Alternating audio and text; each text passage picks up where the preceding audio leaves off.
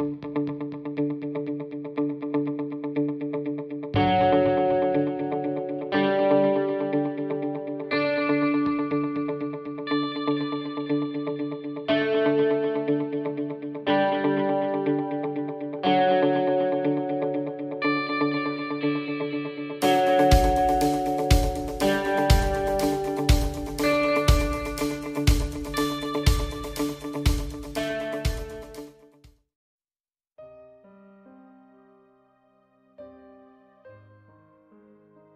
Deus colocou para trazer para os irmãos é algo que diz respeito que a religião escraviza, mas Jesus liberta. Então quero trabalhar um pouco com esse tema.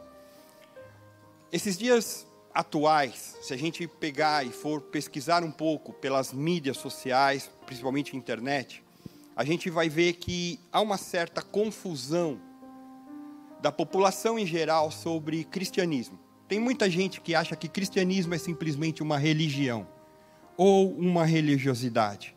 Religião é aquilo que a gente é o segmento na qual o indivíduo tem uma crença em Deus ou em alguma outra coisa. Isso é religião. Religiosidade já é o tratamento que eu dou para essa crença.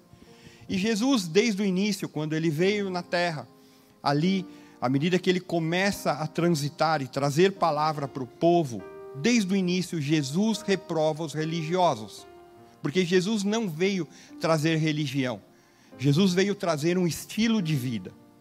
E esse estilo de vida é a cada dia estabelecer série, uma série de regras, uma série de supostos mandamentos e princípios que muitas vezes vão nos tirando de eu buscar ao Senhor diretamente. E aí começamos a receber. Não pode isso, não pode aquilo, não pode não sei o quê. E muitas vezes sem base bíblica nenhuma. Porque a Bíblia é a palavra de Deus. Ela estabelece aquilo que nós devemos fazer ou não. Mas muitas vezes, como homens, regras são estabelecidas. E aí a pessoa começa a seguir aquilo sem que haja realmente um fundamento bíblico. É a mesma coisa que eu disse ontem, num momento de palestra, algo que talvez os nossos pais ou nossos avós trouxeram e muita gente começou a acreditar nisso e não tem fundamento nenhum, que é o famoso manga com leite. Já ouviram falar lá atrás, não chupa manga? Eu queria, é, hoje, ensinos humanos na sociedade, de uma maneira geral, têm sido trazidos para desmontar uma estrutura familiar.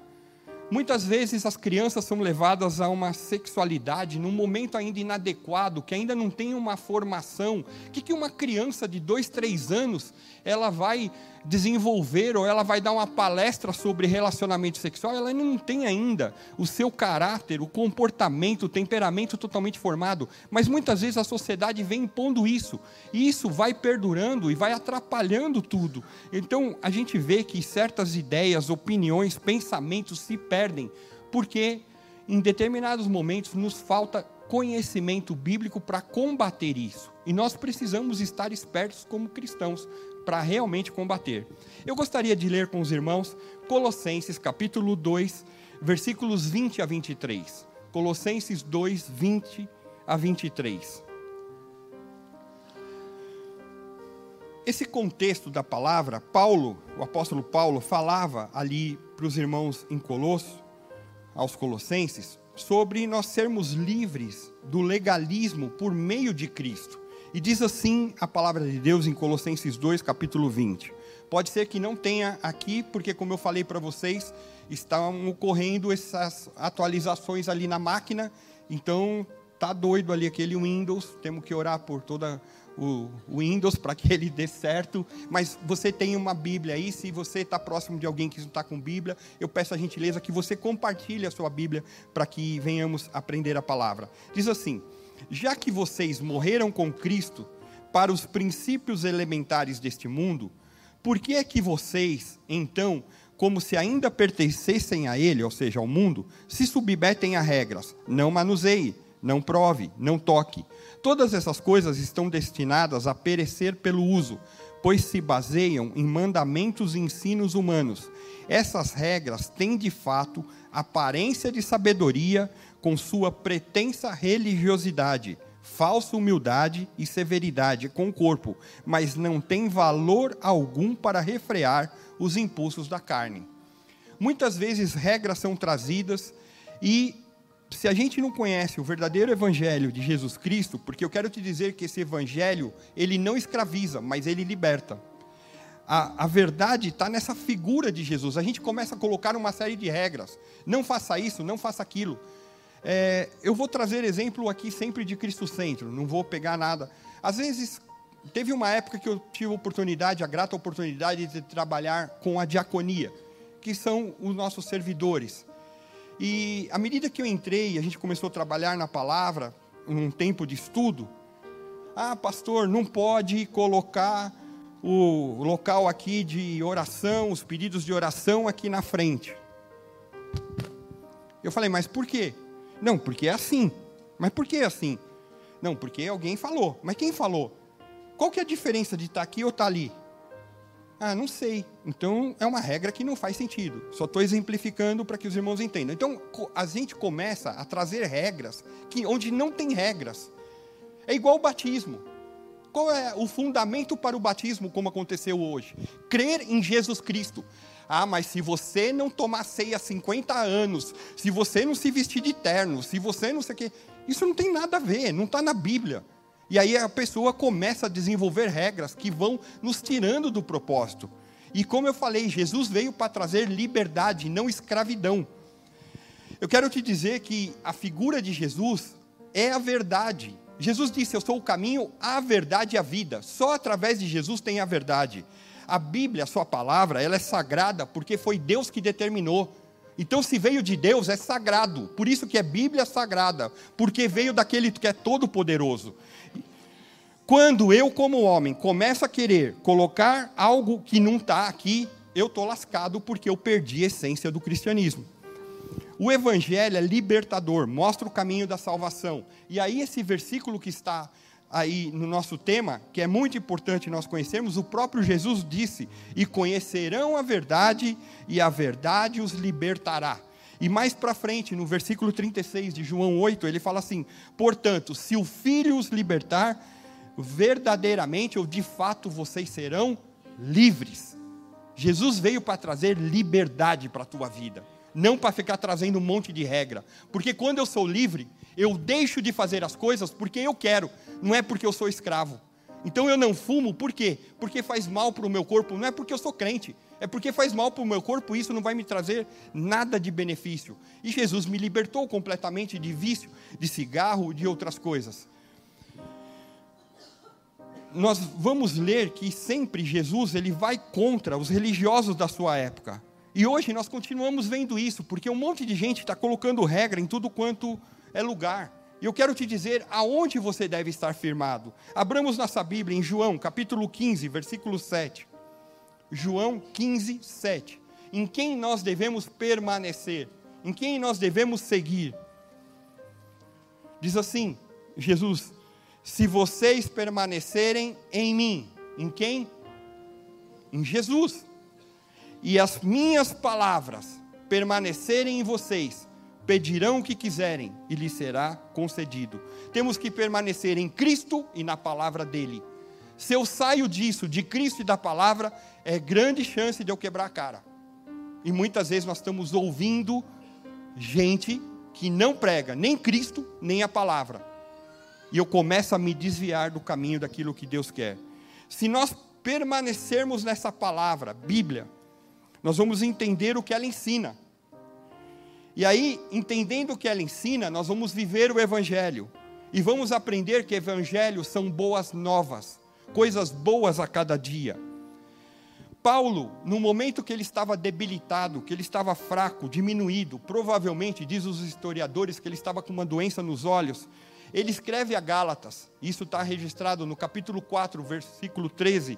Ele escreve aos Gálatas, dizendo aquela aos irmãos ali da Galácia, dizendo o seguinte: Como vocês sabem, foi por causa de uma doença que lhes preguei o evangelho pela primeira vez. Ele estava debilitado, mas esse evangelho, quando eu entendo, ele me reanima. Muitas vezes, quando eu estou em casa, passando por problemas, por situações, por doenças, etc., etc., Se eu me focar na palavra de Deus e na busca de Jesus, eu quero te dizer, sem sombra de dúvida, o Senhor te dará uma resposta muito positiva sobre aquilo que você necessita. Mas eu preciso ter fé e crer e permanecer somente em Cristo e na palavra. Ah, então não é para ir atrás de quem vai orar 150 vezes. Meu irmão, orar é bom, mas não é isso que vai te salvar, porque o único que pode te salvar chama Jesus Cristo.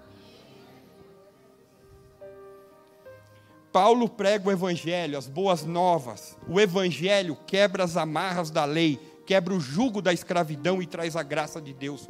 Como eu disse, o Evangelho não é intimidador, ele é libertador.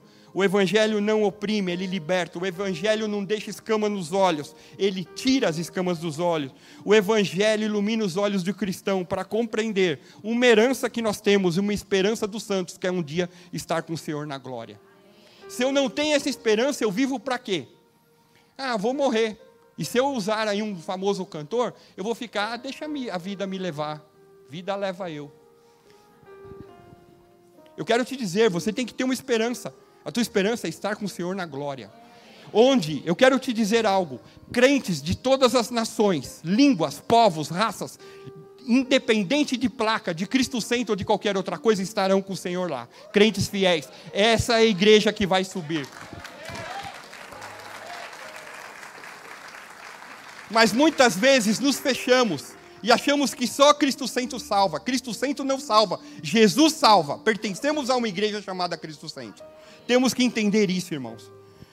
Muitas pessoas no mundo, por não conhecerem um verdadeiro cristianismo que está firmado em Jesus, elas consideram isso como uma religião. E aí escarnece, blasfema, zomba, condena, fala um monte de asneira. E a gente fica perdido. Quando Jesus veio trazer esse reino, ele veio falar um reino de Deus. O reino de Deus, eu quero te falar rapidamente. Ele está descrito, Jesus referencia Isaías 61 e ele fala isso lá em Lucas 4,18. Não coloquei, não precisa colocar só. Jesus veio falar que ele veio pregar boas novas aos pobres. Pobres do quê? Tanto de espírito como pobre no que diz respeito à, à grana, à posição social. Ele veio pregar boas novas. Ele veio pregar algo bom, não algo ruim. E o pastor Davi, referenciando aqui, ele disse: Estive com problemas, mas Deus me tratou e me libertou desses problemas na área financeira. Se você crer, esse é um Senhor que liberta, ele traz boas novas. Ele, Jesus também fala que ele veio proclamar liberdade aos presos. Presos do quê? Desde o preso que está lá na prisão, realmente, lá no cárcere, como o preso que está na alma, que está viciado, que está com um problema. Ele veio trazer libertação a esses presos. Se você chegou aqui nessa manhã e tem algo que te prende e te tira de Jesus Cristo, eu quero te dizer que Jesus está aqui, o Espírito Santo está aqui, Deus está aqui para trazer libertação para a tua vida. Outro aspecto, no que diz respeito à doença, a físico. Ele fala que ele veio recuperar vista aos cegos. Tanto diz respeito à área física mesmo, saúde, como diz aqueles que estão cegos, cegos para o pecado, cego para a religiosidade, cego para as coisas ruins. Deus quer tirar essas escamas dos teus olhos e fazer que você comece a enxergar não uma vida fundada, mas uma vida liberta. E por último, não menos importante, ele falou que veio libertar e proclamar é, libertar os oprimidos, para proclamar o ano da graça do Senhor. Libertar os oprimidos. Oprimidos do quê? De uma série de coisas. Oprimidos do estresse, oprimidos da ansiedade, oprimidos de, de pânico, oprimidos que estão a cada dia definhando. E aí começa, parece um ermitão, vai lá numa caverna, fica lá escondido, não quero falar com ninguém, não quero dizer nada para ninguém, ninguém tem que ver nada com a minha vida. Eu quero te dizer algo: quando você recebe Jesus, quando você entende o cristianismo, você tem que se relacionar com teus irmãos, porque querendo ou não, se você pretende subir para a glória, um dia estaremos num grande coral, várias pessoas, todos povos, raças, tribos e nações, lá em cima declarando glória àquele que merece. Então eu preciso aprender a me relacionar com meu irmão. Ah, mas ele é chato. Eu quero te dizer que você também é chato. Então nós pegamos a chatice dele com a nossa chatice e seguimos avançando através do poder de Jesus Cristo.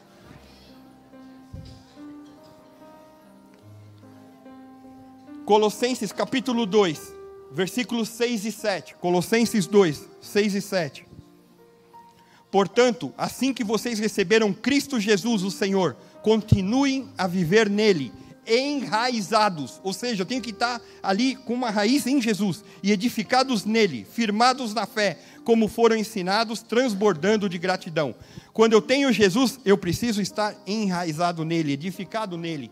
Isso é necessário que eu tenha comunhão com Jesus. A comunhão vai muito mais além do que a gente vir no culto, no domingo ou na terça-feira, no caso aqui das nossas reuniões. É, diz respeito a todos os dias eu conversar com Jesus. Todos os dias eu bater um papo com Ele e falar: Senhor, eu não estou feliz nisso aqui, não está legal. E o Senhor vai tratando, e Ele vai trazendo palavra, Ele vai trabalhando o nosso coração, Ele vai conversando, Ele vai trazendo o Espírito Santo para trazer como uma graça, como um remédio para aquilo que está mal no nosso pensamento, e Ele começa a nos tirar do império das trevas e nos traz para o seu reino de luz. Jesus, enraizados nele. Quando a mulher adúltera, quero te contar algo, você que está aqui pela primeira vez, eu quero te dizer que Jesus tem um plano para a tua vida, Ele te ama, Ele quer fazer morada no seu coração, mas basta que você permita isso. E, existe na história que uma determinada mulher que havia transgredido, ela se tornou adúltera. E aí, uma mulher adúltera, adulterou com alguém. A, a Bíblia, a lei, a lei antiga falava o seguinte: se fossem pegos em adultério, o casal, tanto a mulher como o homem, deveriam vir e seriam julgados pelo povo, pelo, pelos, pelas autoridades. O homem escapou, só veio a mulher. Então ela foi pega, está ali com Jesus, ela está com os religiosos ali da época, com as autoridades, e eles chegam onde está Jesus. E perguntam para Jesus: essa mulher foi pega em adultério. Vamos apedrejá-la. Ela errou, conforme a lei. Jesus, o que, que ele faz? Ele simplesmente responde para eles: eles tinham a lei, a lei falava isso. Só que Jesus veio trazer não opressão, Jesus veio trazer libertação. Lembra, estou falando isso desde o início da pregação. E Jesus fala para eles: muito bem, aquele que não tiver pecado, atire a primeira pedra. Eu fico imaginando. É, que bacana, acho que eu vou levar para casa essa pedra aqui. Não vai dar certo. Todos saíram.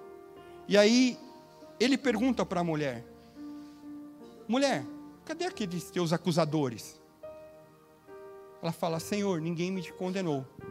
E Jesus, que veio trazer não opressão e libertação, falou para ela o seguinte: Nem eu te condeno, mas vai e não peques mais. Não faça mais a besteira de novo. Porque quando a gente fala que através de Jesus Estamos no tempo da graça. Todo mundo fala, ah, então eu posso fazer o que eu quero. O que nós fazemos, nós herdamos consequências. Não estou falando que eu vou lá, mato alguém, eu sou passível de ser preso e condenado. Totalmente. Então, cuidado com usar a graça achando que pela graça eu faço tudo o que eu quero. Porque se eu me submeto à palavra, e a Bíblia diz que nós devemos estar enraizados e edificados nele, eu compreendo que tem coisas que eu não posso fazer. A Bíblia diz: tudo é lícito, mas nem tudo convém. Então tome cuidado. E ali Jesus, talvez aqueles irmãos ali religiosos da época estavam engatilhados para mandar ela para o inferno, para apedrejar. E Jesus quebra um tabu e ele traz algo de lição para nós. Jesus não a condena e a orienta para que ela deixe de fazer isso. Isso me leva a cada um de nós. Será que nós estamos amando as pessoas ou estamos julgando? Será que nós estamos pegando as pedras para atirar nos outros e não estamos tolerando ninguém? Me escreveu isso no Facebook, eu vou mandar uma resposta. Será que Jesus faria isso se estivesse no teu lugar? Será que a gente não precisa ser tratado pelo Senhor? Porque a religião escraviza, mas Jesus liberta.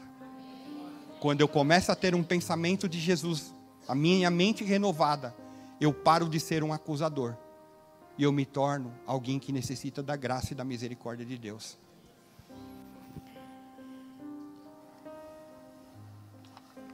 Às vezes, a gente não dá oportunidade para quem errou. E se nós fôssemos ao pé da letra, quantas oportunidades que Deus tem nos dado a cada dia. Quando pedimos perdão com sinceridade, Ele nos perdoa e nós podemos levantar e caminhar. E talvez você chegou aqui acusado por um monte de coisas, mas eu quero te dizer, por mais que pessoas tenham te acusado, o Jesus que hoje traz palavras de restauração para a tua vida está aqui e tem poder para modificar a tua linha de pensamento. No tratamento de Jesus, e se nós devemos, e se nós somos discípulos dele, nós devemos aprender e praticar. Ele sempre dizia: vá e não peques, vá e não faça errado. Não quer dizer que aquilo que alguém errou, a gente bate uma, uma varinha de condão, plim, e aí tudo se apagou. Não o que a gente colhe é aquilo que nós plantamos. Quem planta vento, colhe tempestade. Se eu semeio nada, eu recebo nada. A religião envenena, ela escraviza, ela paralisa os pensamentos, a forma de, de se posicionar. E Jesus veio trazer essa boa nova sem acusação, com compaixão, com amor. Eu quero te dizer que o amor liberta a alma, o amor cura a paralisia mental, ele destrava as ideias, ele renova a mente, e uma mente renovada por, pelo Espírito Santo, com amor, começa a amar mais o próximo. Talvez, não sei porque eu vou falar isso, mas o Espírito Santo está colocando no meu coração e eu vou ser cobrado e eu preciso falar. Talvez uma pessoa que você está chamando há bastante tempo para vir para a igreja, ela não vem por causa das suas atitudes de acusação. E se você amasse mais e julgasse menos, ela vai ter mudança de vida. Quem precisa recebe essa palavra. Glória a Deus. A religião sempre escraviza, mata, corrompe, deturpa.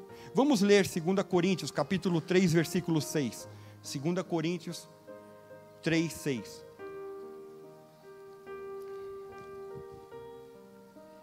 Ele nos capacitou para sermos ministros de uma nova aliança, não de letra, mas do espírito, pois a letra mata, mas o espírito vivifica. Isso quer dizer o quê?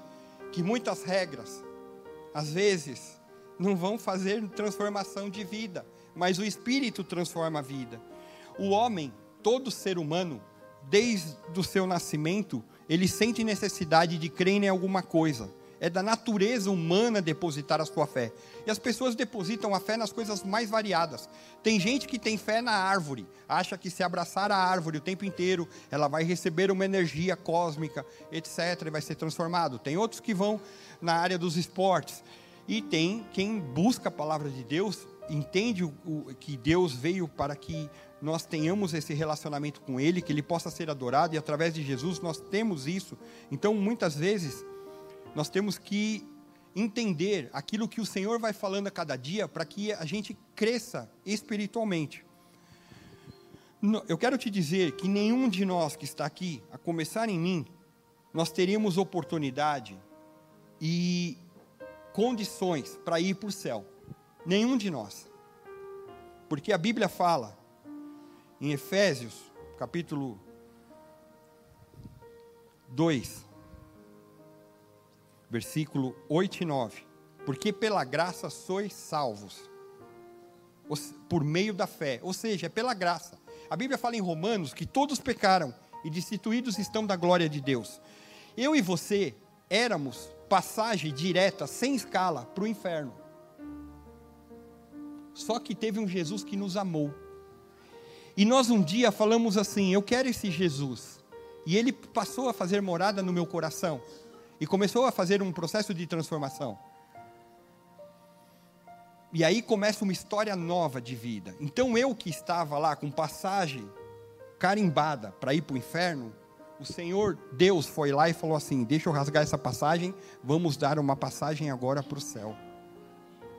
Só que lá no preço, o preço ele é vermelhinho, porque o preço foi o sangue de Jesus que veio trazer essa passagem nova. Quando eu entendo isso, eu começo a ver que grande obra Jesus fez para transformar a minha vida.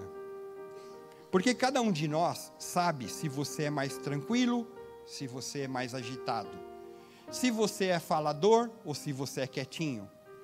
Se Deus teve que lutar mais ou menos para que você tivesse transformação de vida. Pensa agora no sacrifício de Jesus para a tua vida.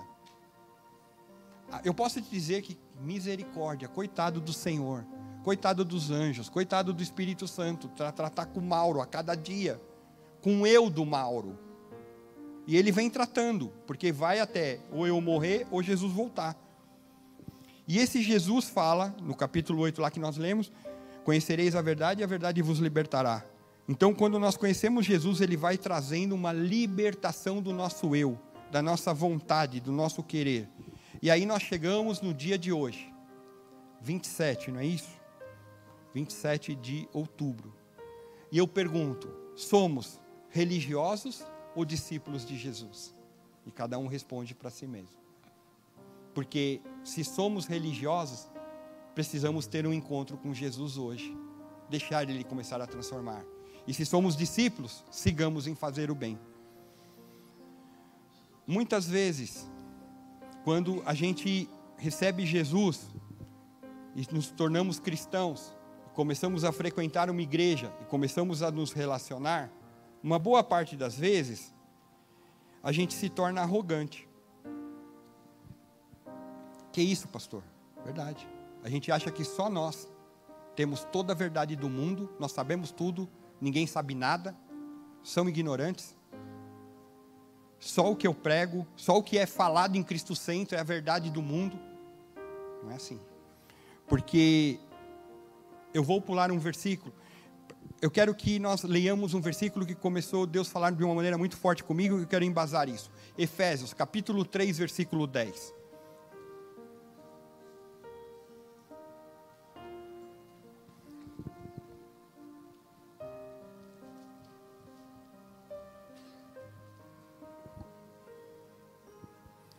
Efésios 3:10. Diz assim: A intenção dessa graça, a graça foi através de Jesus, era que agora, mediante a igreja, a multiforme sabedoria de Deus se tornasse conhecida dos poderes e autoridades nas regiões celestiais.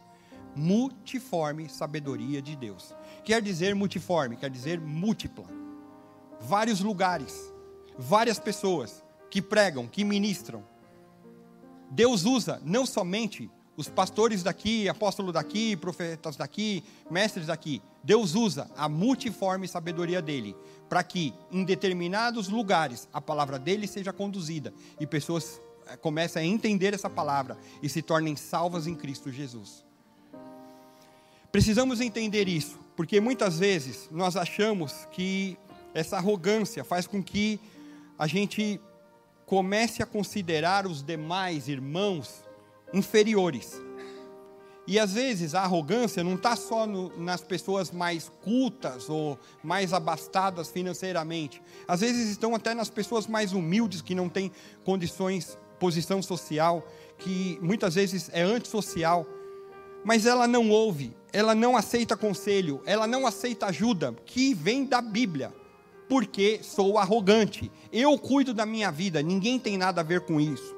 Eu quero te dizer, meu querido, se você tem essa linha de pensamento, você precisa entender o cristianismo, porque muitas vezes Deus vai usar na sua multiforme sabedoria pessoas para chegarem perto de você e te dar um conselho conforme a palavra de Deus para que você cresça. Mas quando a gente é arrogante, a gente não ouve, não quer, eu faço, eu aconteço, eu sou assim. Já sei tudo. Sou vice Jesus já. E é isso é uma igreja imatura. Tem gente que fala para mim, mas pastor, eu vou nos cultos, vou na igreja todos os cultos. Eu quero te dizer, se você não aplicar na sua vida, o que se aprende ali não vai fazer diferença. Você está em 150 mil cultos. Se você não aplica a palavra de Deus na tua vida, isso é cristianismo, é estilo de vida, é viver todos os dias. Não vai fazer. O que importa é o que você vai estar no dia do juízo final. Qual sua fila, da, sua fila perante Deus? Da direita ou da esquerda? Você vai ser ovelha ou vai ser bode? Qual vai ser a sua ficha? Ficha de um justo ou de um perverso? Ir à igreja ou ir aos cultos todos os dias. Qualquer pessoa pode fazer. Praticar a palavra, vivenciá-la, só nascendo de novo. Por isso que só através de Jesus que nós somos purificados, libertos e transformados. Então eu vou parar de vir na igreja. Você já vai para outro extremo. Então não preciso mais da igreja. Lembra que eu falei, quando nós entendemos cristianismo, eu me relaciono com meus irmãos. Se eu deixo de me relacionar é porque eu tenho problemas. Eu vou dar um exemplo de regras meio bestas que surgiram. Vou vestir uma camiseta de um outro ministério. Chega aqui, ainda bem que nós, como pastores, não temos isso. Ah, não pode, esse é do outro ministério. Por quê? Deus atua na sua multiforme sabedoria. O fato de eu vestir a camiseta do outro ministério não quer dizer muitas vezes nada. E a gente já coloca a minhoca na cabeça. Ah, vou ouvir esse pastor aqui no YouTube que está pregando. Ah, não pode. Olha, cuidado. Meu querido, eu creio que você, assim como eu, somos inteligentes. E devemos reter o que é bom expulsar o que é ruim. Sim ou não? Porque se nós formos, como igreja, a cada dia, ficar igual bebezinho espiritual, que só vamos ficar tomando leitinho, nós não vamos nunca pregar nada forte.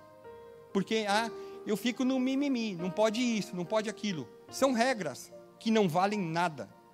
Eu quero, de novo, eu quero reforçar isso, porque por muito tempo aqui, trabalhando na igreja, eu tenho ouvido e visto pessoas fazerem coisas achando que Cristo Centro vai salvá-la. Meu irmão, acorda, só Jesus salva. Você tem que acordar para isso.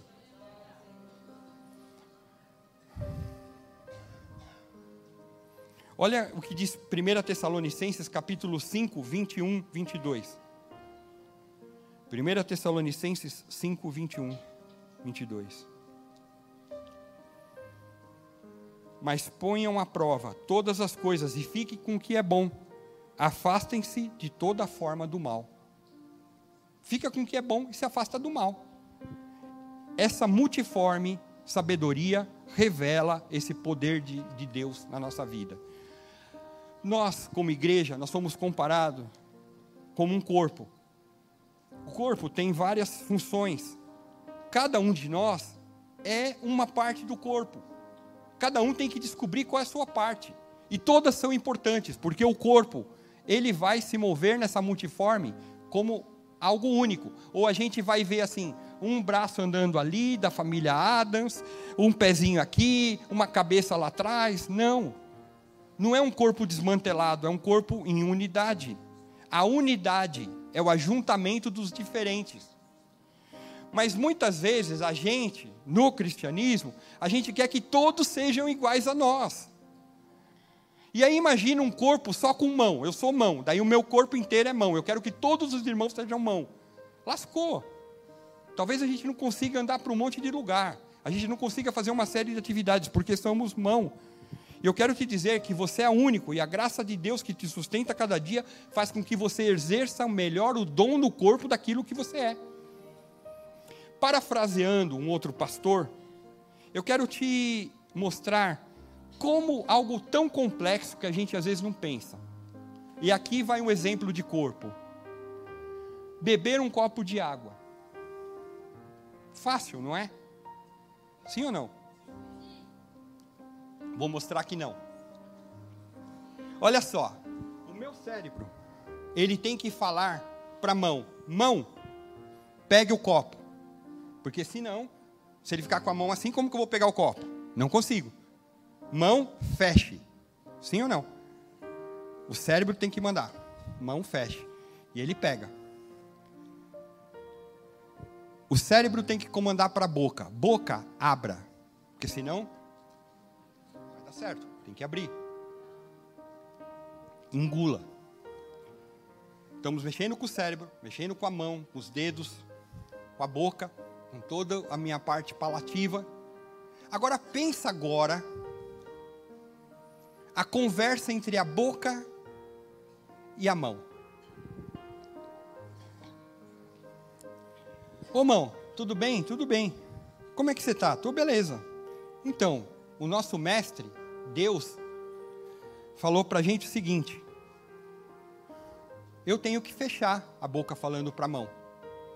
E a boca para, peraí, mas o mestre mandou eu abrir. Ou perdão, a, a, mão, a mão fechar e a boca eu tenho que abrir. Peraí, mas um ele mandou abrir e outro fechar. Imagina se a mão abre e a boca fecha. A gente toma água? É assim na igreja. O Senhor fala, você evangeliza, você prega a palavra, você faz isso. Só que a gente quer mudar. E a gente fica querendo fazer dons diferentes. E a gente sai daquilo que Deus propôs no corpo. É complexo ou não, meus irmãos? Faz aquilo que Deus estabeleceu para você no corpo. E você vai fazer bem feito.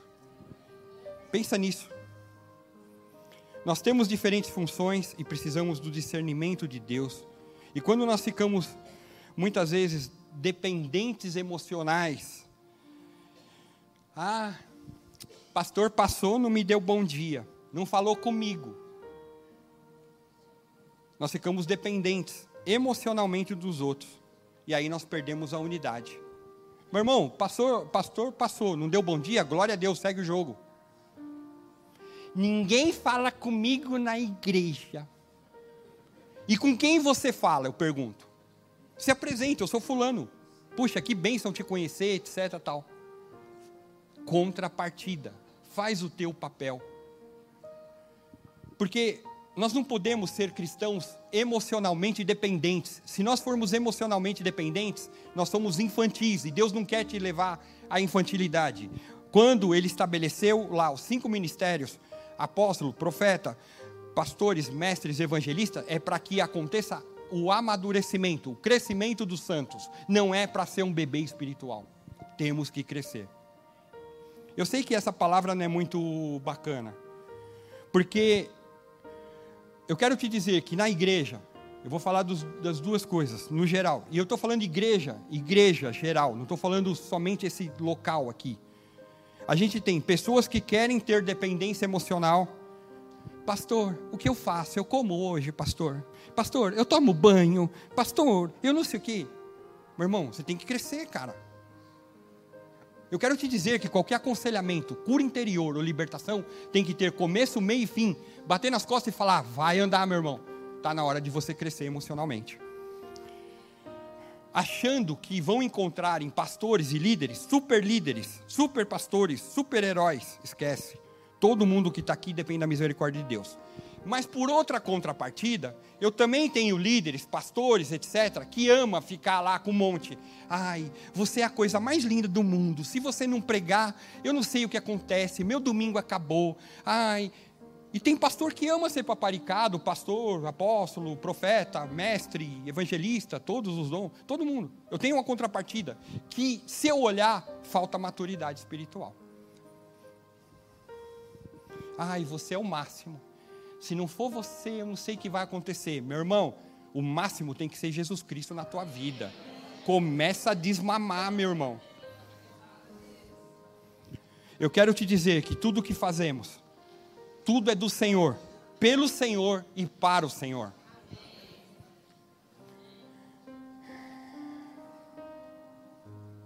Não é fácil. Judas, que vem antes de Apocalipse, só tem um capítulo, capítulo 1. Eu quero ver com os irmãos verso 11. Judas 1, 11. Vai no final da Bíblia, Volta mais um livro e você chegou em Judas.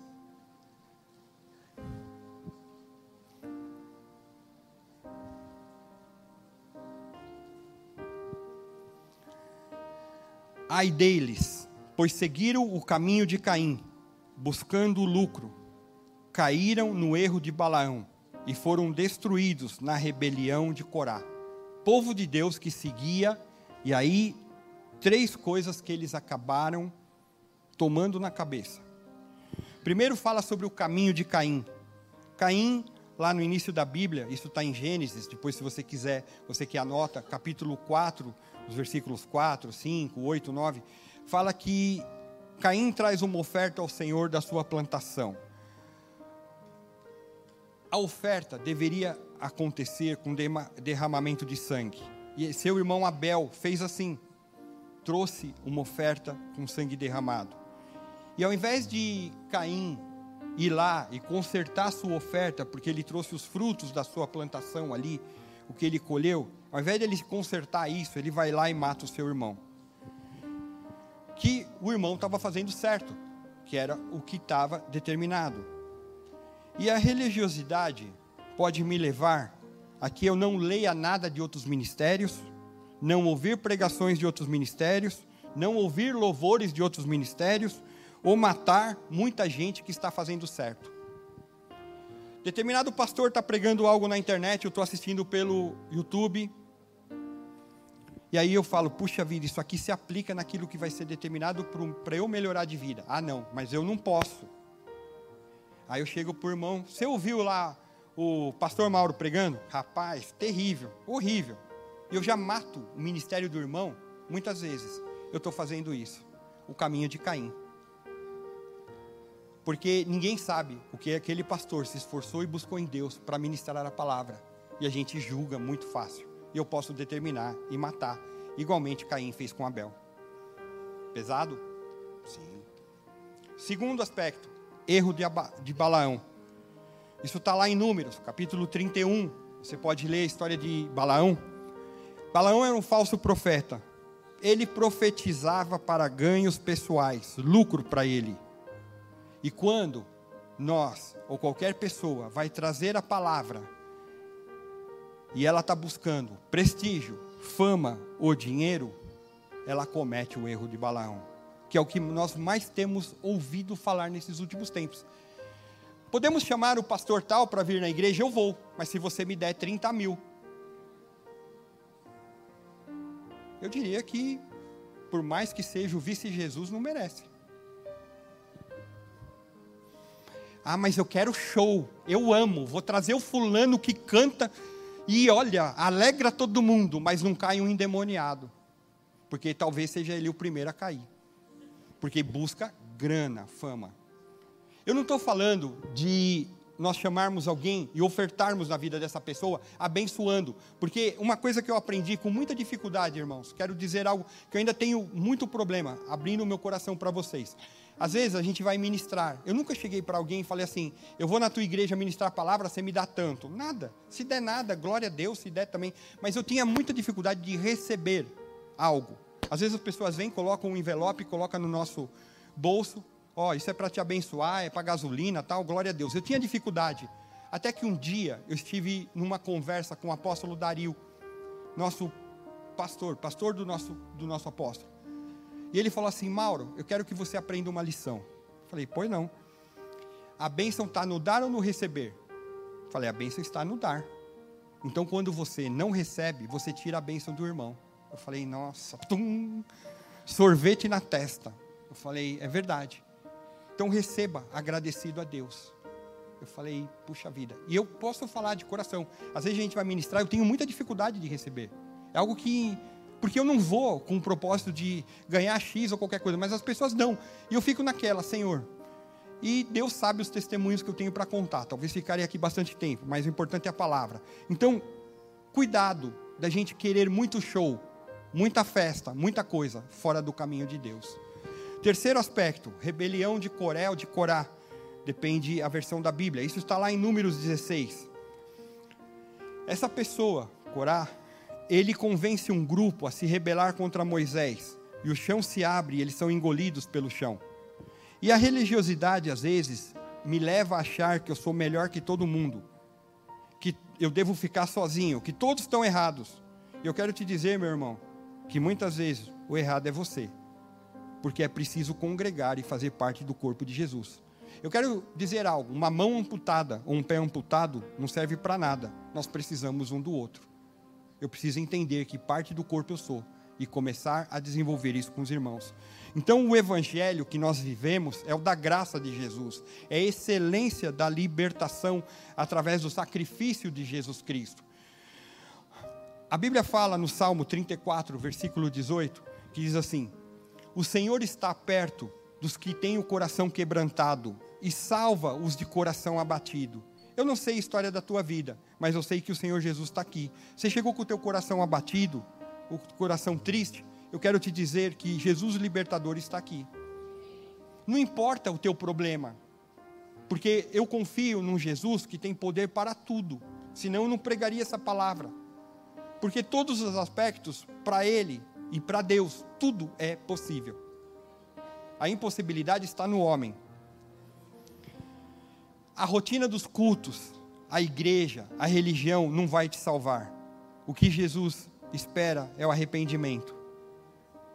Não adianta o homem levar uma retórica, muitas vezes, em nome de Jesus, não sei o quê, faz um monte de coisa, se Deus não estiver nessas coisas. Levar o nome de Jesus em vão não quer dizer nada, se você não conhece o Jesus realmente. Não vale amar a obra de Deus sem amar o Deus da obra. Primeiro você tem que amar o Deus da obra. Vamos, como igreja, deixar de ser infantis, deixar a religiosidade de lado, crescer espiritualmente, levar o evangelho, praticar a bondade um com os outros. Eu gosto muito de uma frase de um escritor cristão chamado Fábio Coelho, que ele diz: Um bom pai não forma um bom filho, um bom pai forma um bom pai, porque ele traz caráter e valores na vida dessa pessoa. Porque muitas vezes, quando a gente quer ficar cuidando de filhinho, a gente não leva ele a pensar, não ensina ele a se desenvolver, e ele continua muitas vezes sendo criança, mas nós temos que desenvolvê-lo para que eles sejam maduros.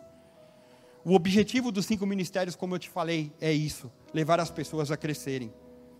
Eu quero te dizer que onde abundou o pecado, superabundou a graça. Mas não é uma graça qualquer, é a graça de Cristo. Então é Ele. Eu peço a gentileza que você fique em pé. Se você não tem Jesus como Senhor e Salvador da tua vida, ou você está afastado dos caminhos do Senhor, hoje é uma oportunidade para você entregar a sua vida e falar: Senhor, eu estava afastado, fiz um monte de besteira, mas entendi que Jesus quer fazer morada em mim. Eu quero estar edificado nele, enraizado nele, em ti, Senhor. E você pode ter esse encontro. E é algo que Deus vem de uma maneira muito simples, tranquila. Eu vou pedir a gentileza que fechemos os nossos olhos. Se você se encontra nessa situação de estar afastado ou não tem Jesus como Senhor e quer recebê-lo agora como Senhor e Salvador da tua vida, você, eu peço a gentileza que fechemos nossos olhos para não distrair. Você pode repetir essa oração que eu quero te fazer para abençoar a tua vida. Você pode repetir alto, baixo, em pensamento, da maneira que quiser, mas faça isso com um coração contrito, um coração entregue na presença do Senhor. Como diz a palavra, o quebrantado. Deus trata esse coração quebrantado. E você pode repetir comigo dizendo assim: Senhor Deus, ouvi a tua palavra Entendi que estou longe dos teus caminhos, mas compreendi que Jesus veio trazer salvação para a minha vida. Perdoa os meus pecados, perdoa o meu estilo de vida antigo e me traz agora para um novo estilo de cristianismo, de viver a tua palavra, de entender que tu queres me abençoar. Escreve o meu nome no livro da vida e que eu desenvolva a partir de agora um novo tempo. Trata com o meu coração, com as minhas feridas. Eu entrego a minha vida e te agradeço, porque tu és bondoso. Muito obrigado. Amém. Glória a Deus. Segunda oração que eu quero fazer. Talvez a nossa caminhada cristã, a gente esteja muito dependente de alguém, de algo, e, e não estamos dependentes de Jesus Cristo. E nós ficamos fixando o nosso alvo em A, B ou C. E nos tornamos infantis nessa caminhada, porque estávamos caminhando, avançando, mas ficamos lá, ai, preciso disso, preciso daquilo, e Deus quer te libertar hoje para que você comece a desenvolver um cristianismo real, diário. Lendo a palavra de Deus, falando com Jesus Cristo, recebendo a orientação do Espírito Santo, que é o consolador. E a segunda oração que eu quero fazer é: se você se acha assim, Jesus veio trazer libertação para a tua vida da religiosidade, de regras, mas trazer a graça que superabunda e transforma e vai contra o pecado, a graça de Jesus Cristo. Então, ainda de olhos fechados, se você se sente assim e gostaria de ter uma libertação da religiosidade, trazendo cura interior para a tua alma, para os teus pensamentos, porque eu quero te dizer algo, ainda de olhos fechados, por favor. Quando você age assim, muitas vezes você traz um ambiente muito ruim para aqueles que estão em tua volta. E você pode estar fazendo com que as pessoas à tua volta percam a bênção de Deus. E aí complica. Se você está nessa condição, também quero te ajudar em oração. E você pode orar dizendo o seguinte: Senhor Deus, ouvi essa palavra e entendi que no meu caminhar cristão eu estou paralisado, fazendo coisas que são religiosas, mas hoje eu quero mudar o meu estilo de vida, me enraizar em Jesus Cristo, me edificar na palavra de Deus e pedir que o Senhor venha de uma maneira muito especial tratar com as minhas feridas, curar a minha alma, me libertar. Porque por várias vezes falei o que não devia, rejeitei quem deveria ser acolhido, e me fiz inimigo da cruz, e não amigo de Deus. Por isso, vem com o teu Espírito Santo tratar nas minhas emoções, para que eu seja verdadeiramente livre. E essa libertação vem através de Jesus. Porque eu quero repetir hoje, não simplesmente por repetir, mas dizer para mim mesmo que eu conheço a verdade através de Jesus e essa verdade me liberta.